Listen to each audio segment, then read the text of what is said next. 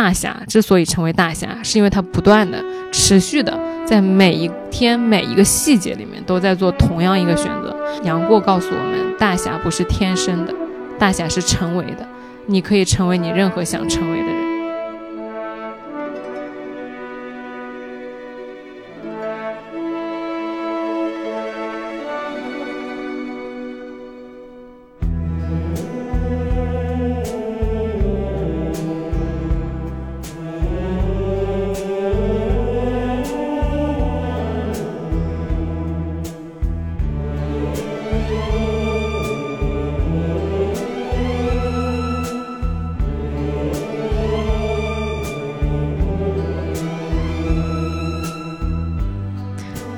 大家好，欢迎来到来都来了，我是主播丸子。Hello，大家好，我是 Nicole。今天真是太开心了，对，因为是线下，是的，就能感受到吗？大家就我们声音那个 vibes 能感觉到吗？那个喜悦，那个荡漾，对，对，嗯。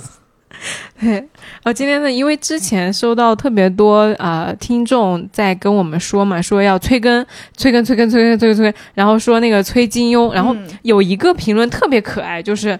发了一个很愤怒的表情，说：“快点跟，说快点跟金庸啊，到时间了。”哎，你怎么给人家脑补这种腔调？搞不好人家说啊，你快点跟嘛，结果当然就成了快点跟。他发那种就是怒火的那个 emoji，哦哦哦，就是那种这样的。OK OK，然后完了之后，我说好可爱，我说没问题，我说那个上海解封之日就是杨过登场之时。好的，所以今天我们要讲杨过了，是不是？是的，嗯。呃，为什么会想到讲这个事儿呢？其实我之前不是很喜欢杨过，嗯，因为我觉得他这个人呢，用我们朋友的话说，有点被迫害妄想症，嗯，就老觉得就是天下都对不住他，就有点偏激。呃，但是后来呢，我就重新把这个看了一遍，我觉得 杨过的人生真的非常值得我们。借鉴，嗯，就尤其是普通人，就是今天这个故事说白了，就我们讲了那么多关于江湖的故事啊，但是今天这个是一个如何成为你自己的故事，嗯，就是说你在面对人生的给你的那些挑战、那些苦难或者说迷茫的时候，你要怎么样去面对它，然后成为你自己想成为的那个样子，嗯。对，然后我觉得杨过是一个很好的范例。嗯，那么众所周知，杨过是一个金庸世界的美强惨。没有众所周知，他为什么是美强惨？美就是就是特别帅，特别特别帅，对，就是。金庸就大家知道是说啊，一见杨过误终身，就是说因为过于风流倜傥，有男性魅力，所以在《神雕侠侣》里面，基本上你是只要性别是女的，你都会被杨过撩到。嗯，张无忌的那个人生巅峰是五女同舟何所望，对吧？就五个女孩，然后都坐在一个舟里面，然后都想跟他在一块儿。杨过可能我。粗粗算了一下，对他心动过的女生应该至少有十个哦。嗯嗯，什么？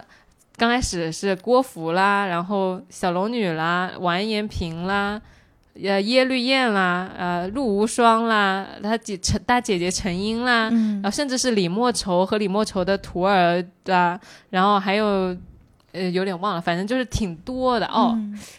公孙绿萼。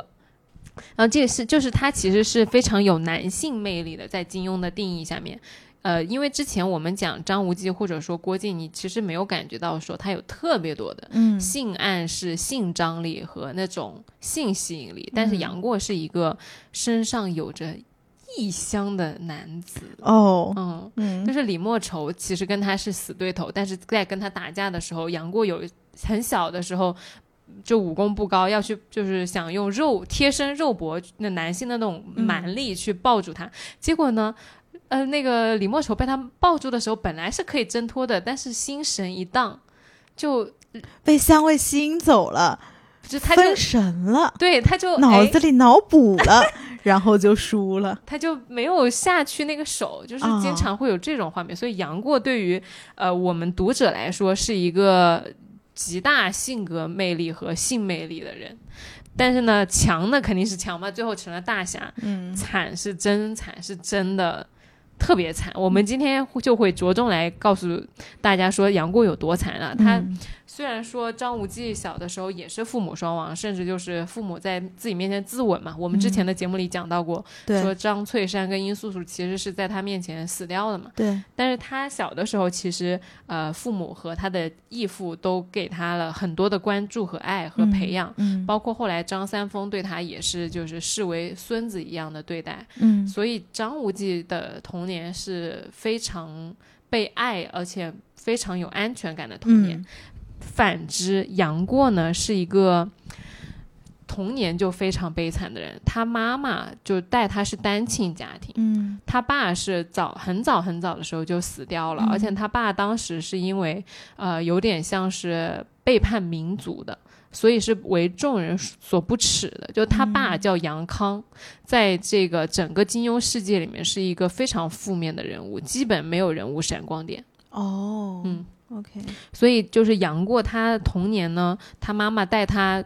就没有告诉他他的身世，没有跟他说过你爸是个什么样的人啊，你爸怎么死的，然后啊、我我怎么就是之前的时候都没跟他说，然后后来他妈妈死之后呢，他就一个人流落江湖，也没有人没有钱，没有饭吃，就偷人家的饭和鸡啊啥的，被人家打的就是青一块紫一块，骨头都凸出来那种。哦，嗯天哪，超惨的。后来在大街上就遇到了欧阳锋，嗯。有一个比较奇遇的经历，就是被。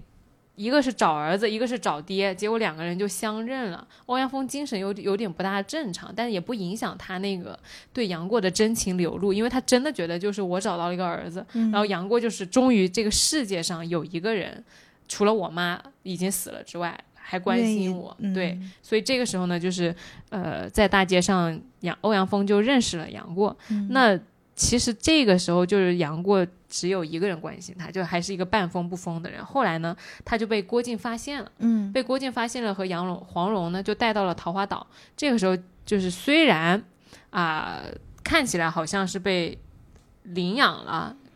看，呃某种意义上来说领养了，但是其实，在岛上的日子也没有很好过。他们的年龄是差一倍，是不是？对就是是像那种叔叔跟还是说爸爸？郭靖的郭靖和杨康是结拜兄弟，哦，OK OK OK，然后其实背景知识就是杨康是因在是被黄蓉弄死的，嗯所以其实杨过他一直想找一个复仇的人，就谁杀了我爸，我要复仇。明白，但其实就是呃黄蓉弄死的，虽然不是黄蓉亲手杀的，但是就跟黄蓉关系特别大。对，嗯但杨过不知道，所以我们今天呢就先讲呃杨过的这个成长故事。嗯，就虽然说他的八卦特别多，我都能单开一期。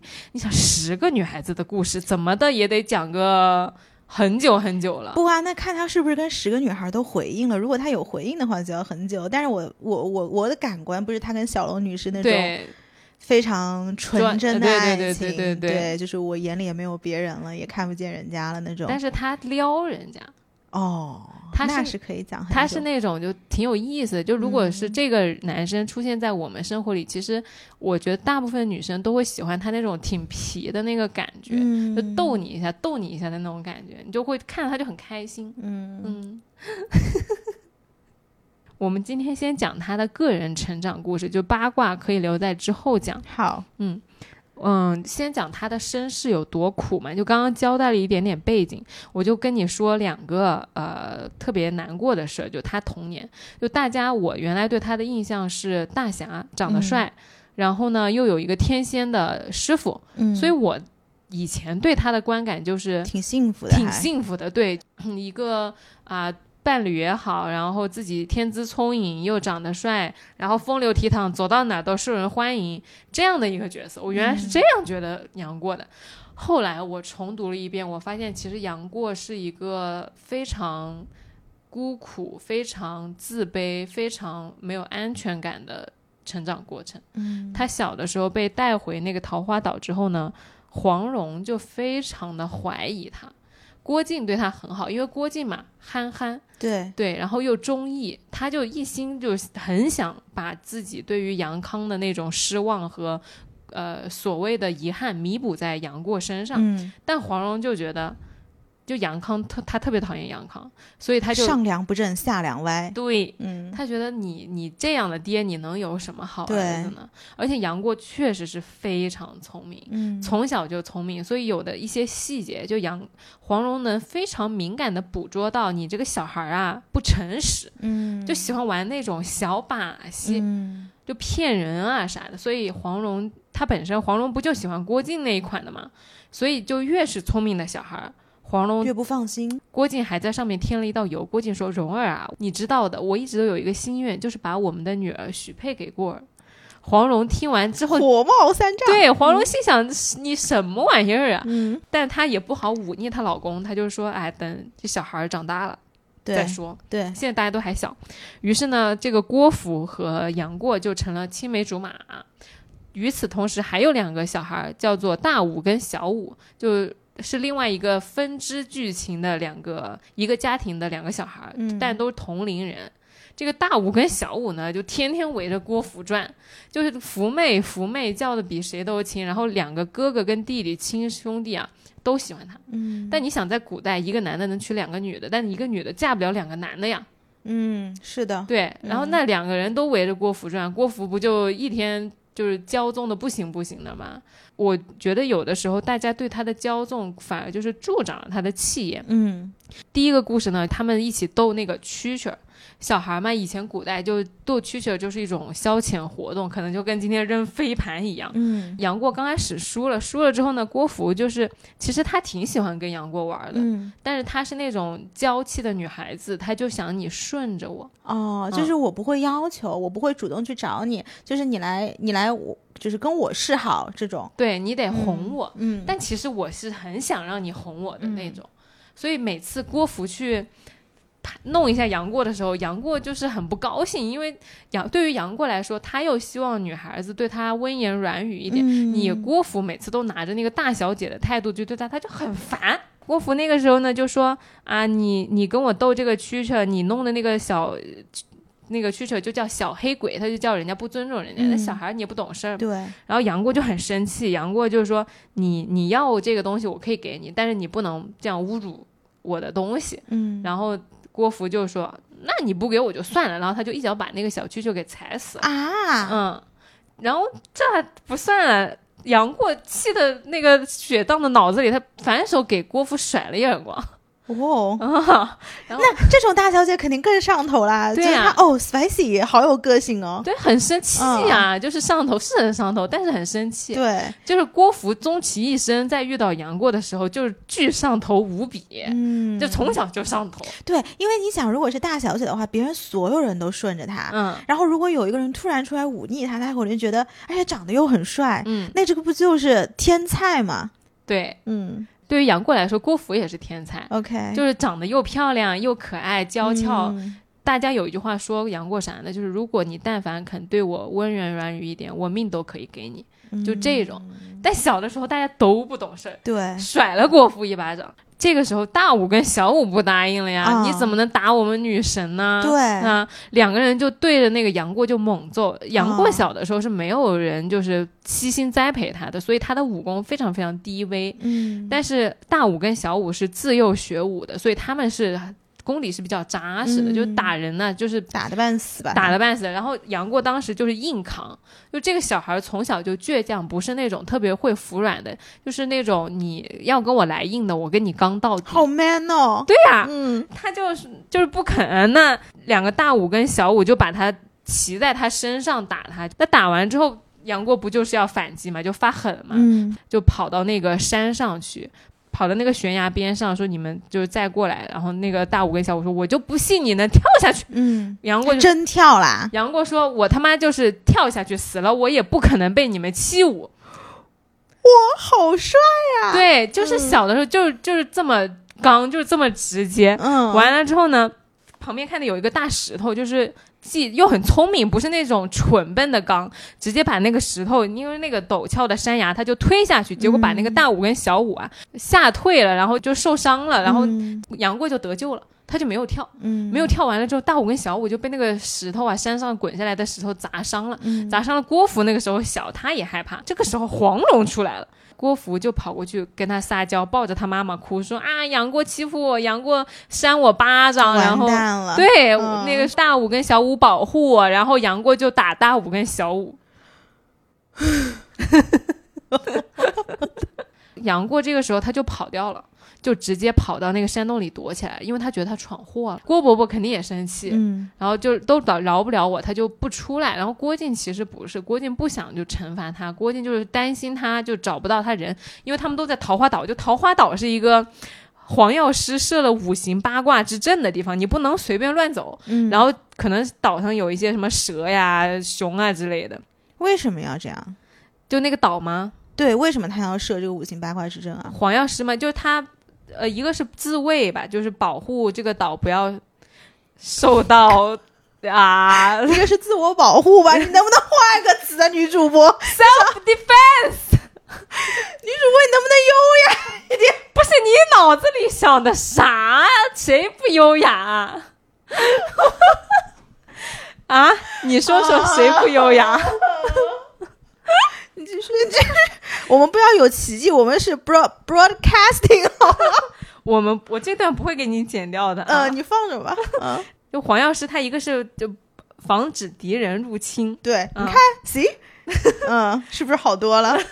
对，然后第二个就他喜欢研究这个，就嗯这个其实是可以在打架的时候有帮助到自己的，因为你嗯可以退敌嘛。嗯然后在这个岛上呢，呃郭靖就很担心他，就找啊，就晚上就是呃所有人分头都找，呃岛上的其他人都帮着那个嗯黄蓉跟郭靖找杨过，就杨过就是不出来。嗯然后杨过不出来，他很生气，他说我就是不要被你们找到。嗯结果后来找不到呢，呃，那个他们就回去了呗。嗯这个时候杨过的那个性格偏激的地方又出来了，就刚开始啊觉得他很 man，但现在就其实觉得他挺可怜，因为他在想什么呢？他觉得全世界都在其乐融融的，想象郭靖的哭父啊，然后那个郭芙呀，然后那两个大武小武啊，就围着桌在吃饭，然后嗯桌上有很多很多好吃的，然后在就有说有笑，而他一个人在那个岛上躲起来。很孤独。对，没有人嗯发现他，然后又没有人关心他，他要跟全世界作对，他就这种感觉，所以他那个小的时候就很难过。然后他一想到父母早死啊，以前受过人欺负呀，这个时候除了他那个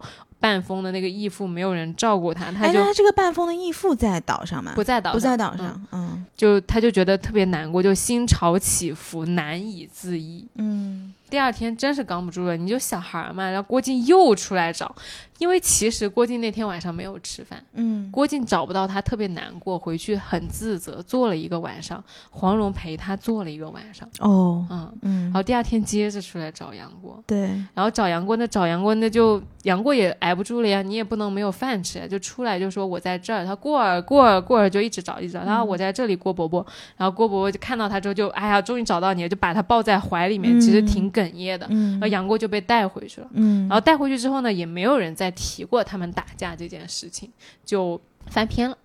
然后第二次呢，他们就拜师了，就那个郭靖呢就说：“哎，那你们四个小孩儿对吧？我我跟黄蓉的武功这么高，我肯定得传授你们，嗯就把他们四个人都收在了郭靖门下，叫郭靖师傅。嗯嗯，黄蓉其实她不想让杨过学武功，啊，因为黄蓉觉得杨过本来心思就很滑，然后可能心思不正，如果万一学点武功就不学好就不好了。对，他马上那个念头一转，他就跟郭靖说：“靖哥哥，你一个人教四个人实在太累了，我们分头教啊，比一比赛，你我教杨过，你教福儿跟呃大小五两个小兄弟。”郭靖心想：“哎，不错啊，黄蓉可以主动教郭靖，不是挺好的吗？他们俩这一辈子就是一个 PUA，一个就受着 PUA 啊，还蒙在鼓里面。啊，对的，，对，甘心被 PUA，对。嗯。黄蓉还跟他说呢，说：“哎呀，靖哥哥，我们这个要为了保护小孩，不能让他们相互之间教武功，嗯，你也不能教杨过武功，我也不能教大小武和郭郭芙武功，就不然就教串了，嗯教串了就不能比了。而且小孩练武要是练串了就不好了。”嗯就他找了一个非常能上得了台面的理由，就是禁止郭靖教杨过武功。郭靖特别开心，就开始教那三个小孩。然后这边呢，黄蓉呢就带着杨过啊开始读《论语》。嗯，读孟子，让他学点这种道理上的东西，哎，，对给你有点家教，对，不要天天学一身武功，最后对又走不了正道。没错。嗯其实黄蓉是好心的，因为对于黄蓉来说，她自己都不喜欢这种四书五经啊啥的，本来也是个小妖女嘛。但是为了就是教小孩儿，就耐着性子陪杨过读书。嗯而且那个时候对杨过，虽然说黄蓉挺防备他的，但毕竟出于尊重郭靖的那个意愿，他对杨过呢也不算坏。这个时候其实给杨过就有一个伏笔，就是啥呢？他不会武功，但那三个小孩呢，武功越来越强。嗯就有一天，那大武跟小武又约着他说：“杨过，我们俩比试比试，你敢不敢？”本来杨过要说类似于说：“哎呀，你我没你们那么好运啊。”他师娘没有教我武功啊啥，他本来想说来着，嗯但是他一被那个大小武的“你敢不敢哦，激到了，激到了嗯”，他就没有说出来，他不想承认他自己不会。大下午又说了：“说我们几个人打架不能去跟大人告状，你要是被打了，你就说你自己摔的，你敢不敢？”然后杨过就气不打一处来，就肯定要干啊，对吧？然后完了之后又打，那那三个人都会武功，你怎么打得过呢？对，但杨过他其实当时跟欧阳锋学了一点武功，嗯就欧阳锋教他的是上上上上上层武功，哦，嗯，但是就是杨过那个时候小嘛，但他会会一点已经很厉害，所以他当时被打的没有办法，就下意识的就使出了那个招数，之后大小五又被干翻了。嗯被干翻了之后呢，郭靖跟黄蓉就又知道了，嗯又知道了那个看起来画面呢，又像杨过去给他们挑了事，嗯全家人都拿这个杨过没办法。郭靖就说：“哎，那我也教不了你了，你以后也不要叫我师傅了，我把你送到啊那个全真教门下。嗯全真教的师傅呢，他当时心里想的是，我让他们教你，也算是能够好好培养你。今天就不跟讲说全真教有多欺负养过了，更惨。因为你想，郭靖好歹是关心他，黄蓉虽然不喜欢他，好歹是对他好的。哇，全真教那群人简直不是人干的事儿。哎，那为什么当时郭靖给他选了全真教呢？郭靖认识的是全真教高层，下面执行的人出了问题，底层政策没有问题，执行者出了问题，对吧？We know this，我们知道这个剧本啊，嗯，是吧？对，对吧？就是底层不行，对，底层不啊行，嗯，执行者不行。对，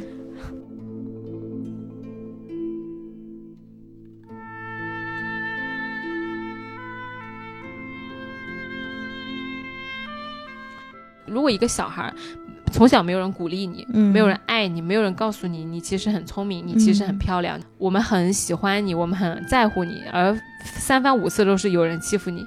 啊，欺负你之后没有人帮你出头，反而有人嗯怪罪你、啊！怪罪你之后呢，把你驱逐家门，然后送到一个对你更差的地方，非常绝望的。嗯，就对于一个小孩来说，他非常迷茫，就为什么我会这样？对，为什么你们都这样对我？对啊，哦这个世界到底我有什么东西是值得我留恋的？嗯有什么东西是我可以为之一战、为之付出的？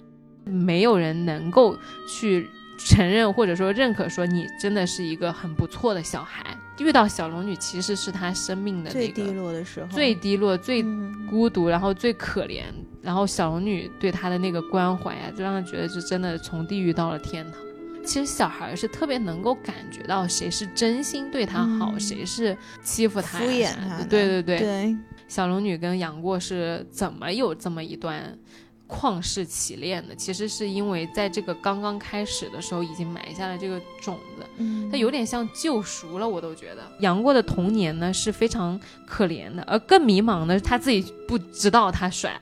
就是他这个小孩从从小到大，没有人告诉过他的优点是什么，，对就对自己是认知是模糊的，对，嗯，他也他觉得他不觉得他好看。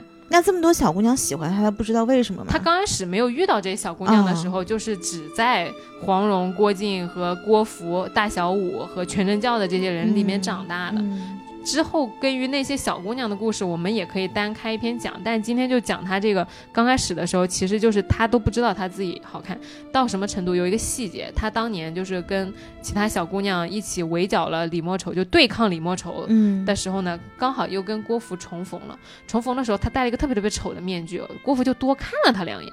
然后多看他两眼，其实郭芙没有认出来那是杨过，因为你戴了面具嘛。但因为很丑，所以郭芙就是露出了那种很鄙夷的神色。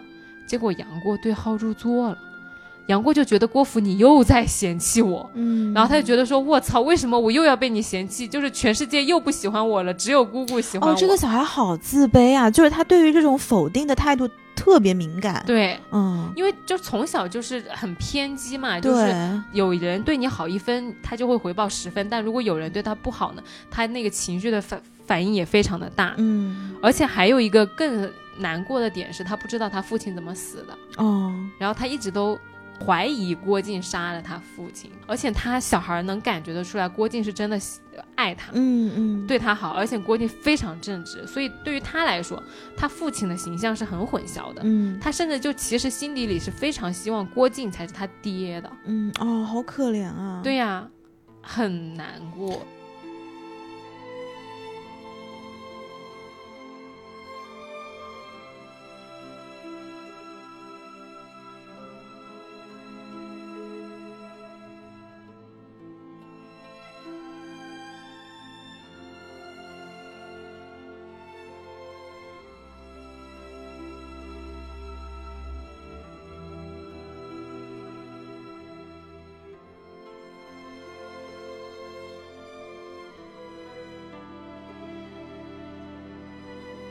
在江湖上遇到了，到了绝情谷，嗯中了一个很深的毒，就是自己没有解药，可能马上还有七天的生命就要死了。嗯当时这个设定呢，就是说他要去换解药，拿着那个郭襄呀，哦就是那个小郭我襄，知道，嗯刚出生的时候，那个小孩拿着它去换解药。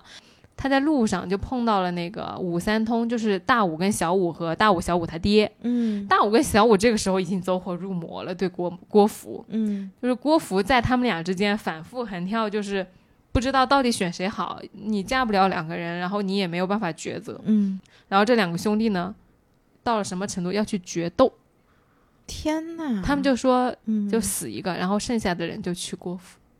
哎，我突然很喜欢古代人，哎，就是 古代人做事的方式特别的原始，然后特别的野蛮，又特别的有生命力。嗯，就是你不觉得现代人就少了一点这种原始人的野蛮的那种气质吗？而且有那种生命敢争敢抢的那对种的勇气。对的，就我要喜欢你，我为你去决斗。是的，嗯哎，我好喜欢古代人。这两个人就决斗，决斗的时候，他他爹站在旁边看，特别难过，嗯因为他很爱这两个儿子，但他同时知道，就是如果你不让不让这两个儿子把这个事儿解决的话，是没有办法的。嗯你今天阻止了他们，他们明天找个地方接着决斗拼命。然后这个时候，杨过看在眼里，刚开始的时候幸灾乐祸，就觉得说，哎，你你们俩小时候霸凌我，但是他看到他他爹呀哭得非常伤心，他就心想说，我自己马上就要死了，那我一生也没有做过什么有益于别人的事情，我死了之后呢，姑姑会很伤心，但是除了姑姑伤心之外呢，只会有几个几个人伤心，其他全世界都不记得我了。嗯，那我今天不不妨就做一点善事，然后造福一下这个眼前的人，让他们嗯就记得我。嗯嗯然后于是呢，他就跟那个武三通说：“他说啊，你不要着急，我有救你两个儿子的方法。嗯”然后就去跟大武、小武，他扯了一个很大的谎。杨过的魅力就在于智取。嗯他就跟大武、小武说：“你们俩不要打了啊，郭芙归我，你们俩争是没有意义的。为什么呢？你看黄蓉是不是没有跟你们俩说过把郭郭芙嫁给你们谁呀、对啊，嗯他说：“哎，因为光黄蓉跟我说了，啊关键是大武跟小武没有他聪明，就被他花到了。嗯就是哎，好像师娘是没有说过这个话。这个时候，杨过又使出了丐帮的打狗棒法，嗯嗯嗯然后他就跟说：哎，你看我岳母教我的，你们俩是不是没有学？嗯，那肯定啊，人家肯定学不到。结果这两个大武、哎小武，，黄蓉不是没教他武功吗？他怎么会呢？呃，在前面的时候有一些就是。其他的情节就是黄蓉在哦非常紧急的情况下需要杨过救场，哦哦哦就杨过能救他，所以他就临时教他。明白，大武跟小武被他弄的就是这个一来头转向一，来一回的，就是嗯懵了。懵了完了之后呢，就真的被他搞定了。搞定完了之后，就承诺说以后都不会再啊、就就这个事儿决断了，因为知道了，嗯而且以后都不见郭芙了。就是我当时看到这儿的时候，我就觉得杨过特别可怜。那临死的时候，看到自己的仇人，你没有就是没有复仇，你你做这些好事，只是希望对方以后能记住你，你帮了这个忙，对方还不知道你帮了这个忙。挺难过的。然后后来对武三通就是看到他这两个儿子就是好了嘛，就跟杨过特别特别感激，就是啊，又是谢呀，又是就是恩公啊什么的。完了之后，杨过看到他的神色呀，心想说：如果我爹爹在人世的话，未必如此爱我。哦，嗯但就低声的跟武三通说：“他说你千万不能让他们发觉了，不然我这个计策就不灵了。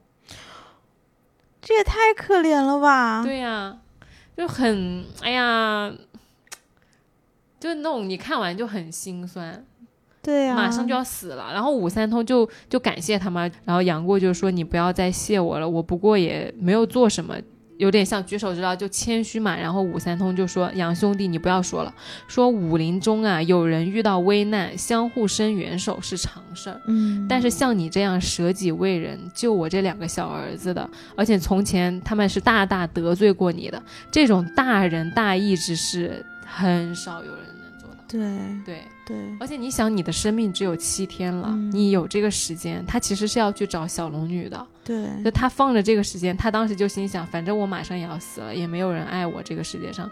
对，他对他对自己的这个自我价值认知特别特别低。对对，他心想，那我就成全你们这一群父子吧。如果你你这个父亲这么想爱这个儿子，嗯。的话，那我成全你吧，我反正也只有七天了，嗯。不如让给你吧。嗯。然后甚至就是，其实后面有一个，他们这三个父子三个人跟李莫愁打斗中了毒啊，中了毒，他爹就想去给那个大武跟小武把毒从身体里面吸出来，结果当时杨过马上眼疾手快就制止了武三通，因为你吸完了之后你自己就没救了，嗯嗯，所以杨过就扑上去给大武跟小武吸，哦，然后吸到后来就是。两个人的伤口已经没有那个毒血之后，杨过整个人就是昏的，就往后一倒，就两眼一蒙，嗯没有意识。嗯所以他当时就是完全就觉得说，反正我马上就要死了，我把我的生命让给你们啊，反正我将死将死之人，嗯我早点死晚点死没有区别。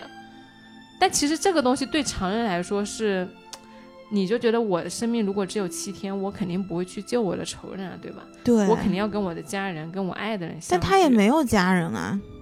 这就更惨了呀！对，你就想想那个境地就，就所以他的情感无处投射，还不如用这种付出的方式，其实你满足了对方，也满足了自己某些层面的情感需求嘛。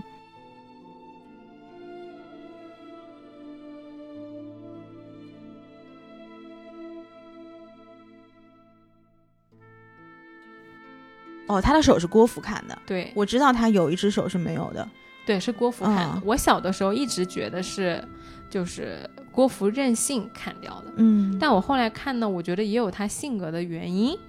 郭芙本来一走上去也是不想砍他的，因为郭芙虽然是大小姐脾气，也没有到动不动就要杀害身边的人的层面。而且他还喜欢他，怎么下得去手呢？，对，嗯后所以他们两个人，我这个先说结论，我觉得是有一点儿，呃，因为杨过自身的原因、性格原因，所以导致了他的一些悲剧。嗯就我看这个《神雕侠侣》什么感觉呢？我觉得这个因果像一张网，嗯一个一个环扣一个环，然后一个性人物性格扣一个人物性格，所有的人的脾气呀、过往啊交织在一起，没有一环能够单独拆出来。嗯，就包括今天跟你讲故事，其实很多他那个故事都完全独立不出来，嗯不能独立成篇章，因为前后太紧密了，而这个紧密感给我一种是宿命的感觉，嗯你没办法跳出来。就他们所有人在这个戏中，就是杨过注定就是要这么苦的，嗯，因为你的性格和你的身世导致了你你的这些自卑偏激，而你的自卑偏激又去激发了你身边的人对你的另下一个阶段的反应，然后包括郭芙，我们待会儿会讲到，然后郭芙他就跟他啊、相互激怒，嗯两个人相互冲撞，结果到后来导致了悲剧。我甚至觉得就是有一种注定的感觉。不是他们是因为什么事儿开始有了争议啊？那个时候郭芙不是已经挺喜欢他了吗？为什么一上去就把他手给砍了呢？郭芙本来不想砍他，郭芙是去质问他的，因为郭芙知道他把大小五给弄走了。哦，嗯，郭芙刚开始就是说你把我两个情郎弄走了，他不就得嗯很生气吗？对，然后去问呢，杨过刚开始也好声好气跟他讲了，就道歉，说是我不对啊，嗯我编了一些谎言。但其实杨过也是好心嘛，对吧？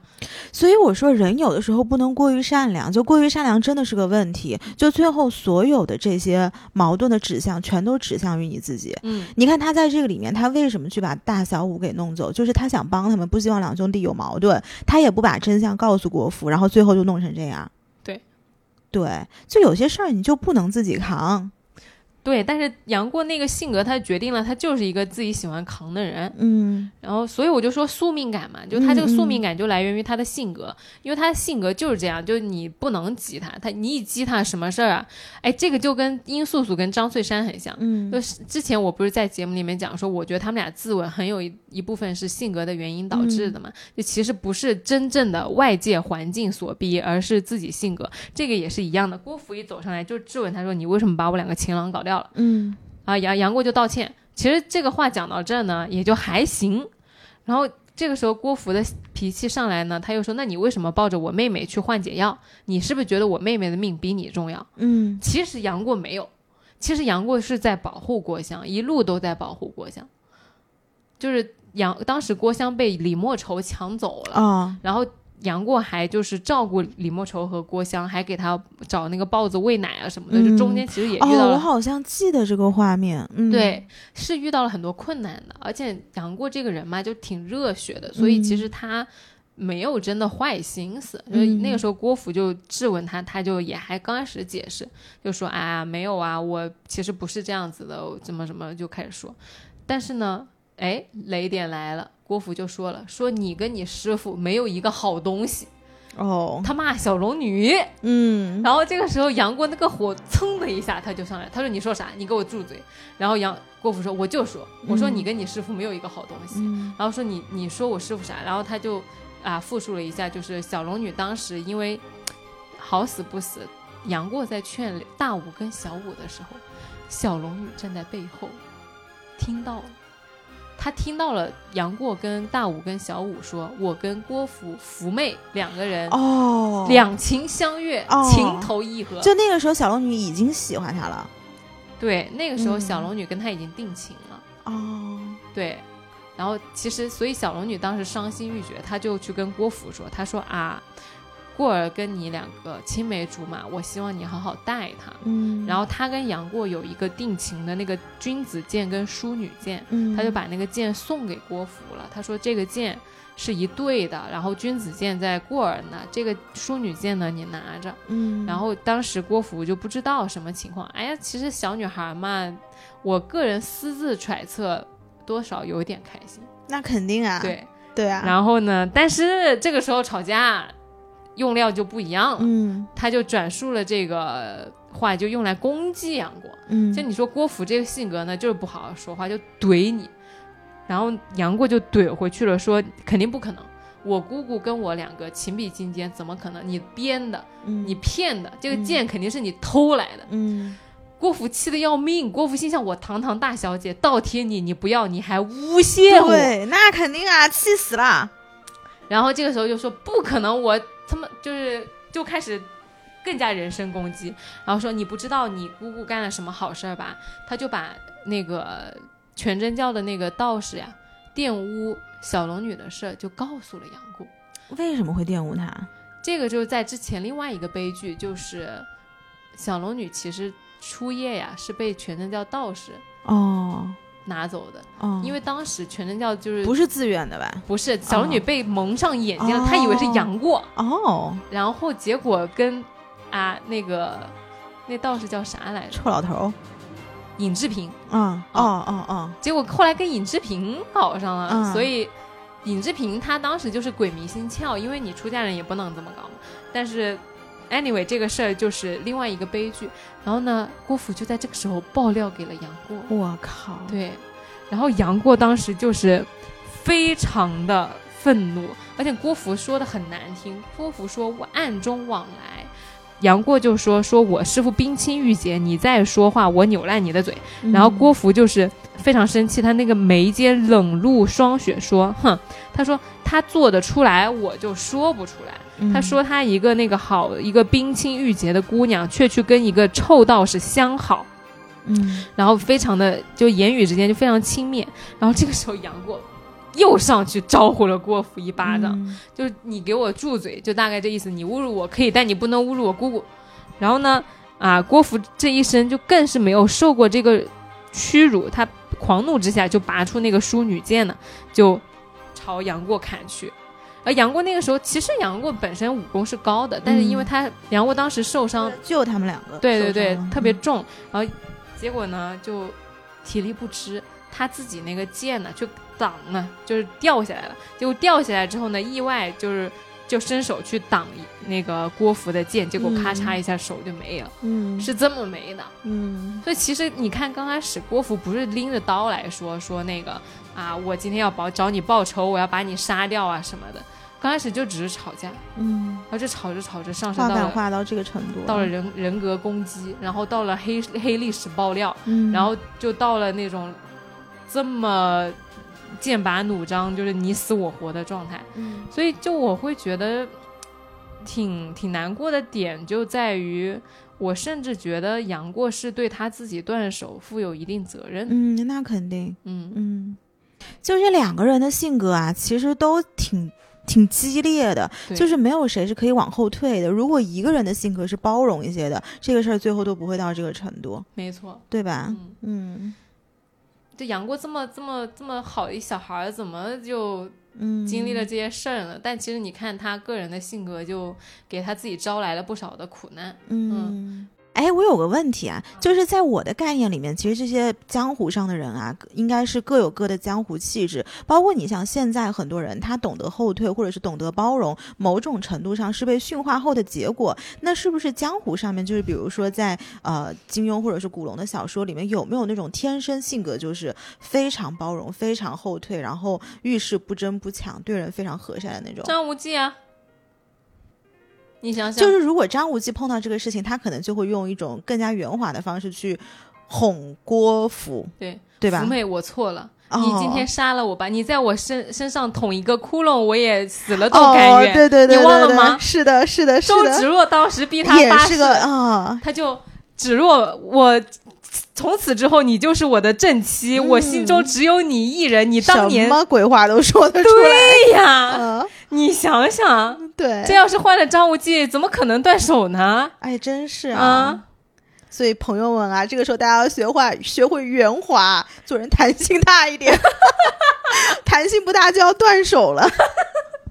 甜言蜜语多说一点。对，不，我真的觉得，就有的时候话讲的好，就好听跟不好听差别真的挺大的。嗯嗯哦，这个时候说一个话外话，就我当年看那个《一代宗师》啊，他就说说啊、叶问他老婆当年是宋慧乔演的，然后梁朝伟呢就说当年说宋慧乔说啊，我内人话不多，不喜欢说话，因为他说出口有时会伤人。嗯。我觉得这句话放在杨过这个断手事件里面特别合适。对，其实我发现现在有一种人，我我现在会特别欣赏，就是他不是时时刻刻都在输出的，就是你看他在人群里面，他永远不是那个话最多的，但是他但凡说出一两个字。你就会特别信服他那两个字，其实这种人是非常厉害的，就不代表说他那里面没有内容，只是他把很多话吞进去了。嗯他时时刻刻是在听，是在捕捉，是在想的，所以当他出口的时候，那那个话才能够驯服你。而且他很稳定，对，非常稳定。因为像杨过这种特别容易被情绪左右和容易上头的人，其实就不稳定，而且容易被牵着走。嗯你冷静下来，你你要知道这个后果，你能让自己断手吗？嗯，对吧？嗯，俩暴脾气。真的，就郭芙其实跟杨过吧，哎，郭芙后来跟谁在一起啊？就是最后他跟谁在一起了？跟一个忠犬在一起了，是什么样的人？就是个忠犬，哦，一个忠犬啊，就是舔狗。也不能说是舔狗，嗯就是挺挺中正的，有点像郭靖。嗯嗯还是找了一个跟自己爸爸一样的人。那其实郭芙跟他结了婚，还是对杨过心动呀。那肯定啊！你想小姑娘嘛，大家都是女人，大家都懂的呀，对吧？你要嫁的人肯定是要嫁就是像郭靖那样的人呀。嗯但是你喜欢的，可那我换我，我也是这样的，哦，对吧啦？反正杨过那样的人多有味道啊！有层次感啊，然后你的情绪就情绪就起伏啊，想到他，对吧？心潮澎湃，心潮澎湃。但就铺垫这么多呢，其实嗯不是单纯想跟大家说，啊、杨过有多可怜多惨，因为主角嘛，刚开场刚开始惨也是为了小说的那个精彩的贡献，嗯嗯。但是呢，杨过他这个成长过程有一个非常值得借鉴的东西，就是待会儿要跟大家讲的，就是一个转折点，就为啥前面他那么惨，但是他后面能当大侠，就我在想这个事儿。嗯因为其实现在很多就是修仙小说也好啊啥的，就爽文也好，我们也看嘛，但我没有看出来那个人物的性格成长嗯和迭代。嗯但是杨过这个人成长基本上就是脱胎换骨。讲完他刚刚前面就是那么多所谓上头啊，然后冲动啊，甚至是为自己的这些断手啊、苦难负责啊。我们要来讲一下，就是杨过之所以成为我们今天所认识的杨过，也是有他非常不懈的努力的。所以他后面成为了什么样的杨过？他后面成为一个非很稳定，嗯不去撩妹，然后大家江湖里面提到他都是非常幸福的一个角色，嗯。因为他后面其实跟小龙女十六年分别嘛，就整个人非常消沉，然后消沉之后呢，又开始练功，然后又开始每天就为了那个十六年等待，然后在江湖上就是惩奸除恶，嗯。然后去平定一些乱事儿，然后去做一些好事儿，大概就是这么一个老大哥的角色，嗯嗯。对，而且主要是也戴个面具，就不去招惹女孩子了。嗯嗯，就我长这么帅，我把他蒙起来了。，对，就整个人就往里收了，因为刚开始的时候特别的喜欢去招女生。那是什么让他有这样的转变呢？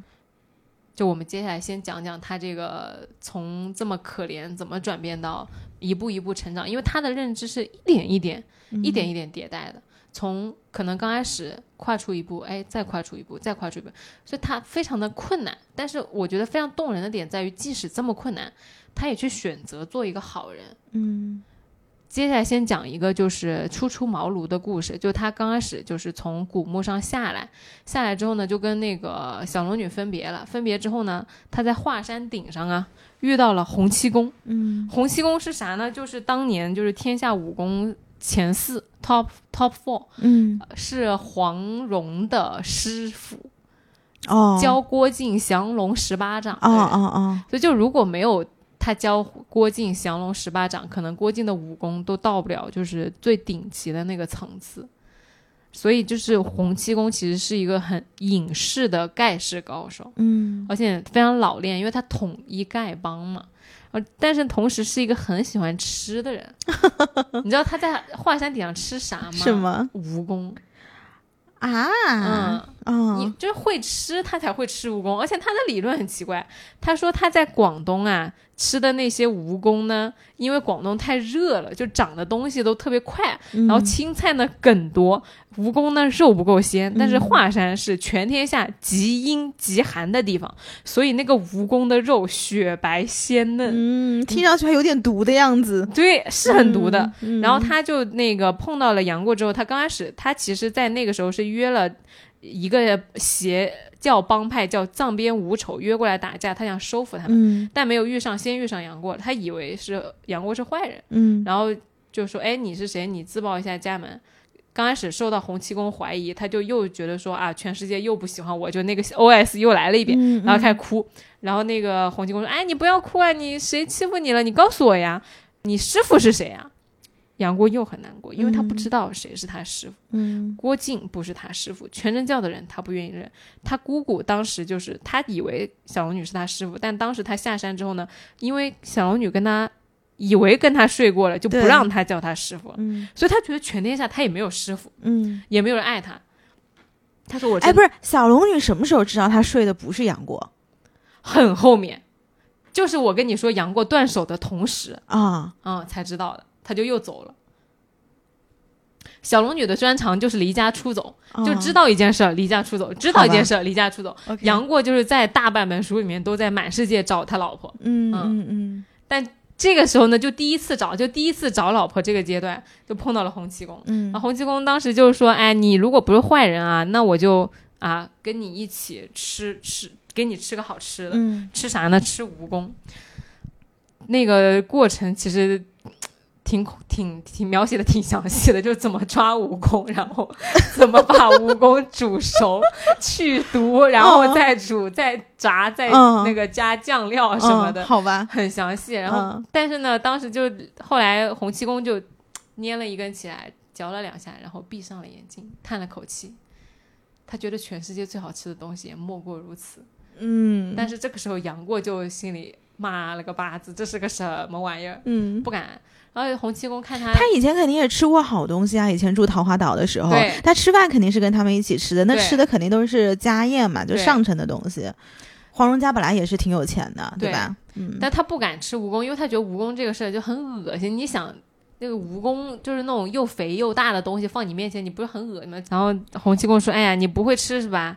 确确实，他说胆小的人都不会吃。哦，完蛋了，激到了。对、嗯你拿捏了，对，你拿捏杨过是的了。对，然后杨过心想：什么？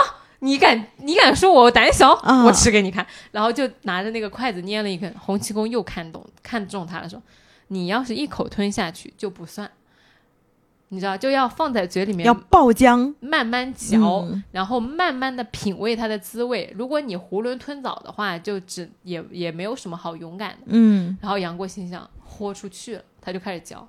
他嚼着嚼着呢，觉得嗯，是挺鲜美的，嗯然后觉得哎，是挺好吃的，然后就开始跟洪七公两个就疯狂的在那吃。两个人大快朵颐，吃的非常开心，非常开心。之后呢，洪七公说啊，我前几天追那个坏人追的特别累，先让我休息一会儿，我睡三天三夜，你守我三天三夜。这是古人的，这是武侠中人的是休息一会儿。对，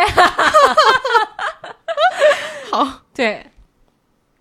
他说你守我三天三夜啊，嗯然后杨过说行，我守你三天三夜。嗯这个这个时候问题就来了啊！洪七公睡到了第二天的时候呢，帐边五丑来了。谁？帐边五丑就是五个坏人，啊就是洪跟洪七公对着干，洪七公要把他们打倒的人。啊，结果这个时候呢，藏面无丑一看洪七公，哎，躺在地上，因为洪七公他功就是内功深厚，他睡觉的时候是把内内那个元气都收进了身体里，所以血呀淋在他身上是不会化的，因为他所有的那个真气不外泄。所以他整整体的外面是很冷的，嗯然后那个血在他身上就越堆越厚，越堆越厚，就堆成了个雪人。嗯，帐边无丑来的时候呢，去感觉他就是已经被冻僵冻死了，哦，他们以为他死了对，不会有反应，他以为啊他死了。杨过也以为他死了啊，啊。这个时候呢，杨过一个人打不过帐边无丑，他怎么办呢？他想说，那要么我逃跑，但是呢，他又想，我又答应了洪七公要守他三天三夜，我守是不守？嗯这个时候有一句话，我觉得 就是非常生动。他说：“我被世人轻贱，若不守此约，更加不耻于人。纵然由此而死，也要手足三日。嗯，”所以他当时就下定这个决心说：“不管怎么样，不管你洪七公有没有死，我都要为你践行这个三这人好。仗义啊。”没错。嗯然后他就抱着那个洪七公那个僵硬了的身体，就刚刚刚刚刚跑到那个悬崖边上去，跟那五个人说：“你们胆敢过来？”然后那五个人也不敢过去，为什么呢？因为你一到边上，你怕他一推，他把你拉住，两个人一起掉下去。嗯然后这个时候，杨过就是豪气顿生，就守在那个关隘旁边说：“你们敢过来，我今天跟你们拼了！”就守着那个洪七公，就就这样守了三天。到了第三天之后，那个洪七公就是杨过心想说：“我终于把你 把我这个诺言给你遵守完了，那嗯我现在为了让你不受那些人的凌辱。”分尸啊什么的，我就把你抛到山谷下面去，你不要怪罪我。然后这时候跟他鞠了一躬，马上就要把他抛下去了。这个时候洪七公醒了。醒了，噌的一下跃起来，嗯然后哎呀睡得好舒服，然后所有人就惊呆了，嗯就看呆了。当然后来就是他被那个洪七公就料理了这几个小小喽啰啊啥的，然后对杨过肯定就更加赏识了嘛。而且他其实中间醒着的，他那个时候被藏边无丑踩了一脚的时候他就醒了，啊，他就想考验一下杨过，说哦你这个小子好沉得住气啊。哎，到底嗯能不能就是守我这个约？结果杨过真的守下去了。所以就是想，我看到这儿的时候，其实这是一个很小的细节，就大部分人会专注在后面华山之巅有一个更精彩的对决是，就杨过的那个义父啊，欧阳锋就上来了，然后跟洪七公两个死对头就开始比武，后面非常精彩，所以绝大多数人其实都关注在后面那个点。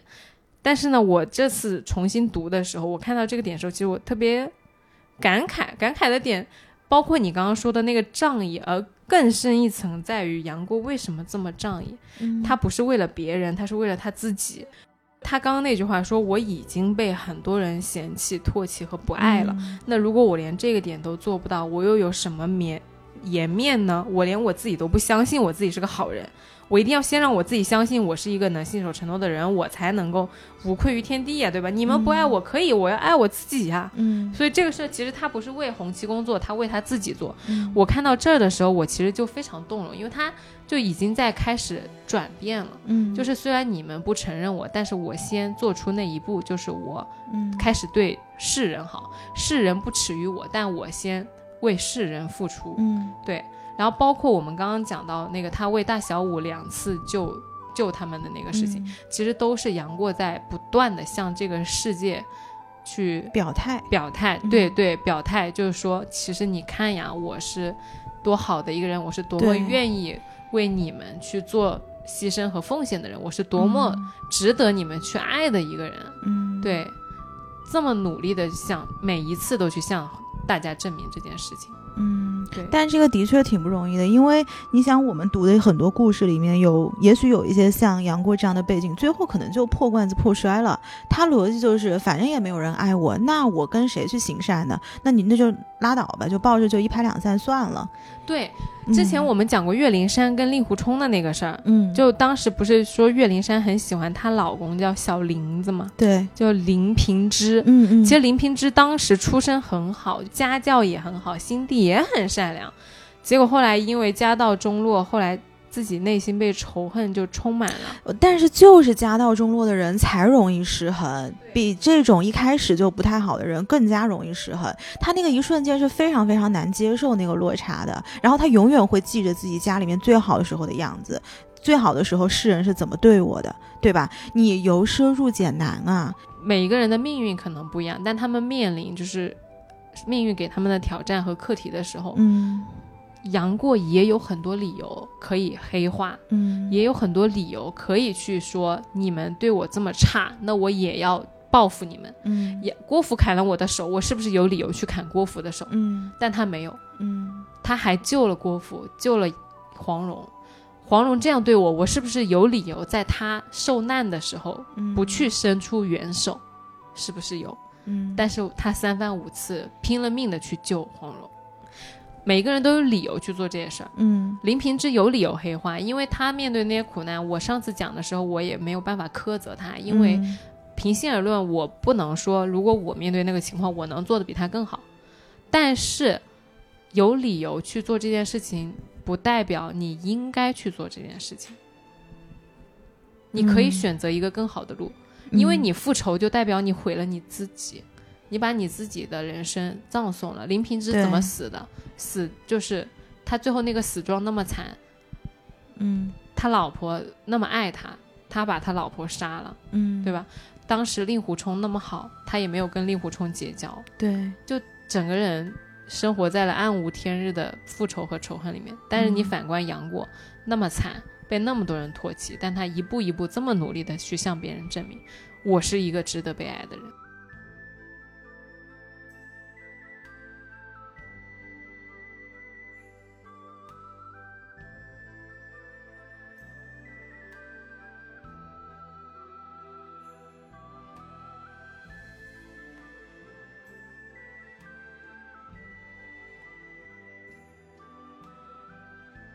在武侠的世界里面，善恶其实就是一个很容易被颠倒的。你说杀人是善还是恶，很难说。有的时候你说为了复仇是不是一件正义的事儿，嗯对吧？就是很多人打着一些所谓的正义的旗号去做事情，但是呢，往往你做的是一些你自己都不知道它是对还是错的事情，有时候就经不起拷问。非道义的事情，对，嗯而这个时候，其实就是每一个人都按自己的世界观来，那个狭义观来行事嘛。有的时候门派之间也有一些冲突。你比如灭绝师太是不是一个正直的人？是的，但他跟张无忌就是过不去。嗯，就你每一个人都要坚持你自己的那个道德和逻辑，但是呢，你你在你坚持自己的道义和规矩行事的时候呢，你会被认定成一个好人，也有可能会认认定成一个坏人。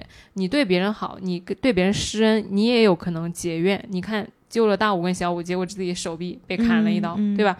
就所有的这些因果逻辑啊，其实都是什么是好，什么是坏，你有的时候是很难分辨的。对对，尤其是对于杨过那种就是三观你本来也没有被很好的嗯塑造，自己身体里面又自带一点邪气的人来说，这件事情对他来说是很挣扎的。嗯你唯一需要去做的事情，就是去不断的自己问自己说：我是一个什么样的人？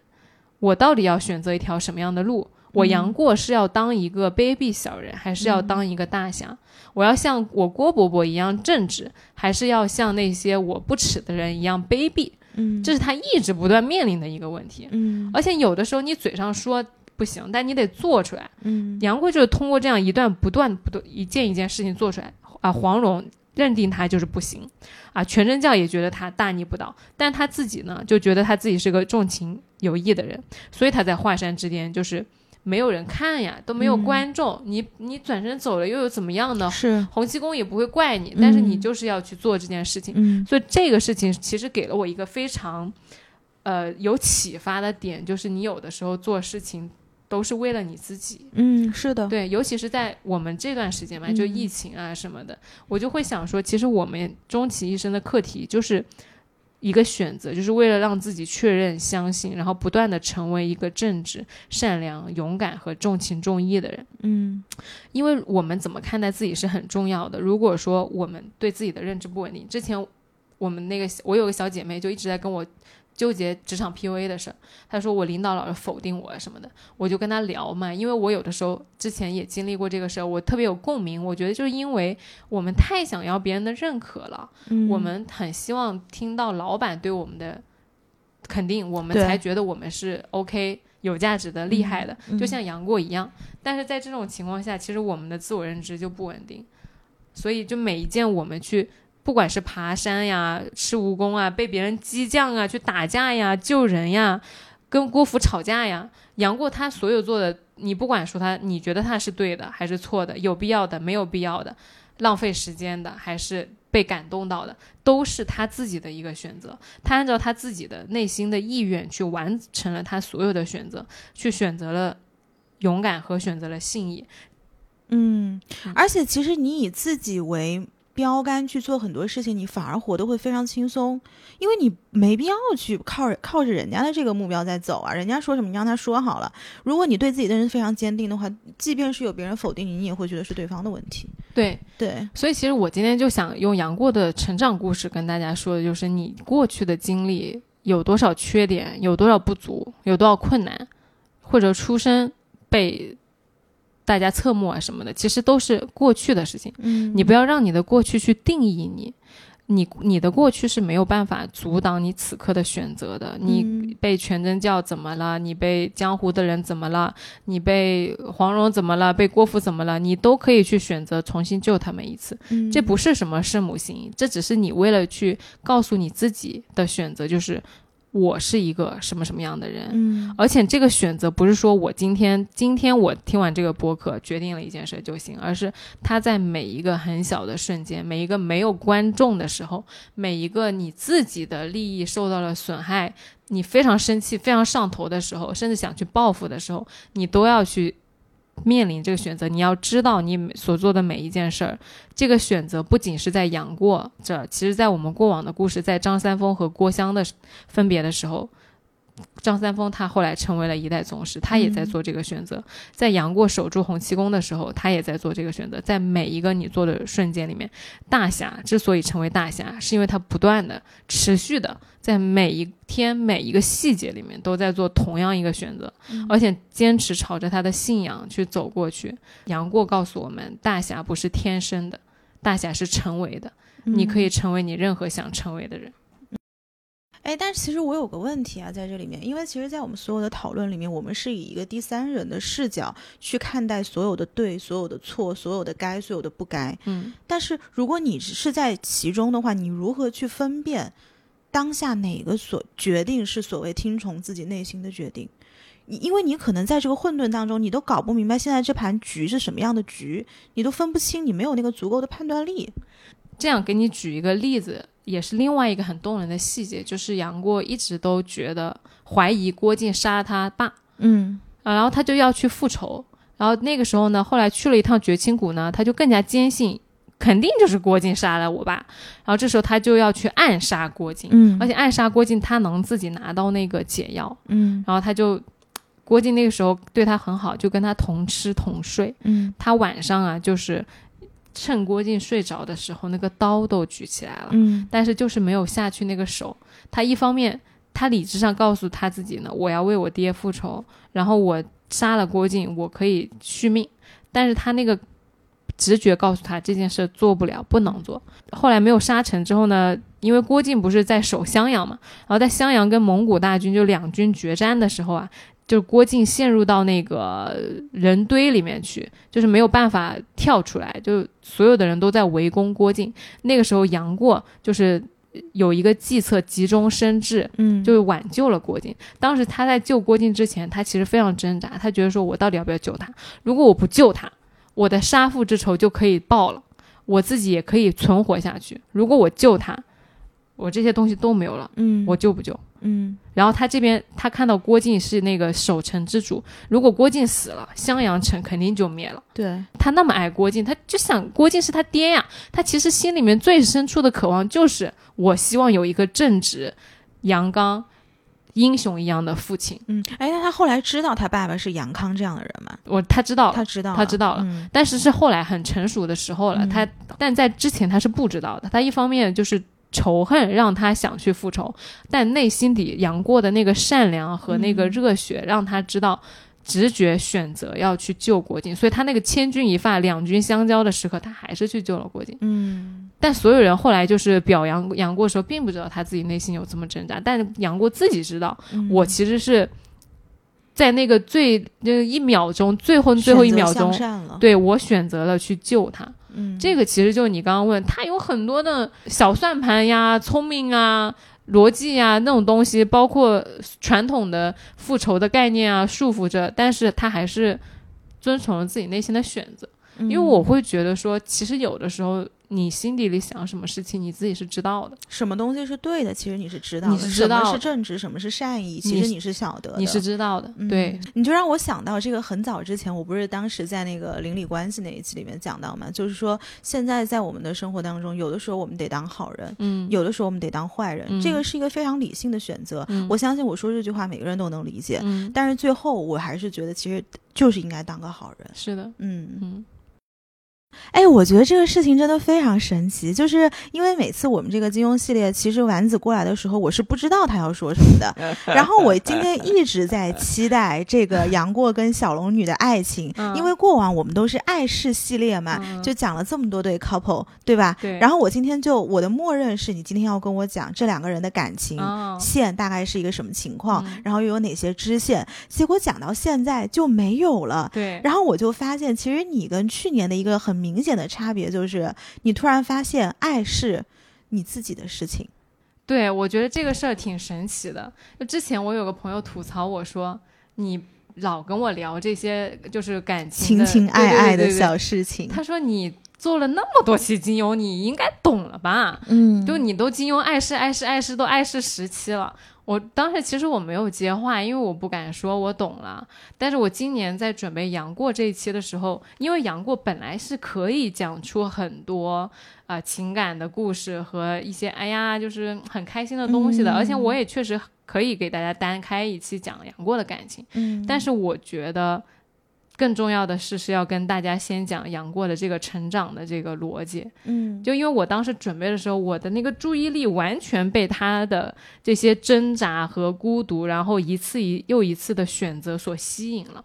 我觉得这个是更动人的。嗯相呃相比之下，关于他和呃小姑娘之间的那些情感啊，其实我们下期可以讲到，就是说他跟所有女孩的互动。